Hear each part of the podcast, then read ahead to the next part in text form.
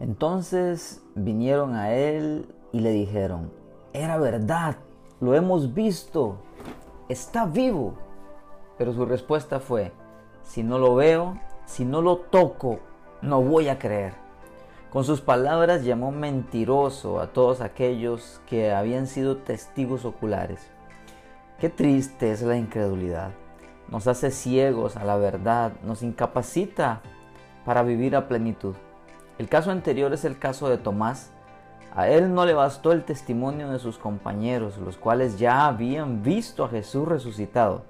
A ellos le bastó con ver, pero Tomás necesitaba ver y aún más necesitaba tocar, meter sus manos en las heridas de Jesús para creer.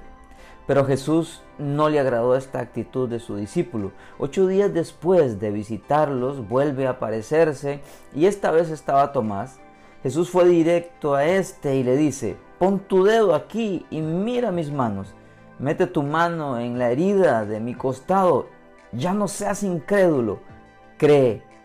La respuesta del incrédulo fue, mi Señor y mi Dios, exclamó Tomás.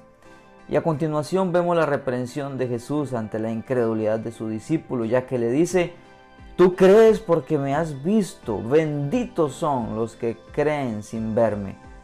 Lo anterior está registrado en Juan 20, del 27 al 29. Una cosa es cierta, al Señor le desagrada la incredulidad. Sin embargo, podemos ver cómo el Señor es paciente y en su misericordia trató directamente con Tomás a fin de que creyera. ¿Sabes algo? Eres dichoso, eres bendita si has creído sin ver. Eso fue lo que le dijo Jesús a Tomás. Por eso te animo a seguir creyendo. No esperes a ver para creer. Honras a Jesús cuando crees sin ver y tu galardón será grande. ¿Sí? Amado Señor, perdona nuestra incredulidad. Perdona las veces que no hemos creído Queremos creer sin ver, Señor. No queremos ser como Tomás, que él exigió pruebas para poder creer, Señor. Queremos ser benditos. No te hemos visto, Señor, pero te creemos, Señor. Creemos en lo que está escrito.